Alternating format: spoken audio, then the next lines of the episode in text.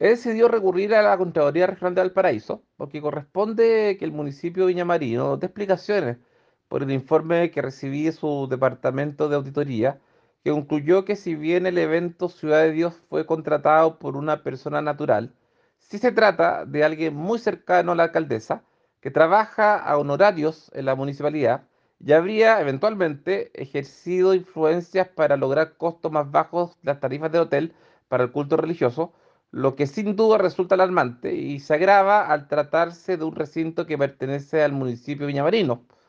Ahora esta revisión al uso de los salones y sus precios surgió luego de mi denuncia en las contrataciones para eventos religiosos, teniendo resultados categóricos y que apuntan a gastos excesivos, lo cual es preocupante cuando el municipio de la Ciudad Jardín se encuentra en una delicada situación financiera.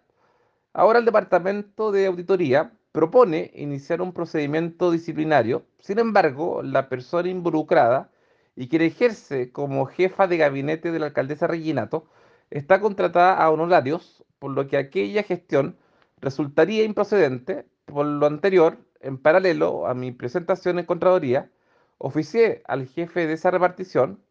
a fin de que inicie una auditoría a las contrataciones realizadas al Hotel O'Higgins por parte de la municipalidad pues fueron detectadas otras anomalías. Espero que los antecedentes tengan mérito suficiente para que sea la propia Contraloría la que investigue, o en su caso audite, para dar transparencia y credibilidad al resultado, pues de comprobarse lo denunciado estaríamos hablando de la esfera de poder de la Municipalidad de Viña del Mar.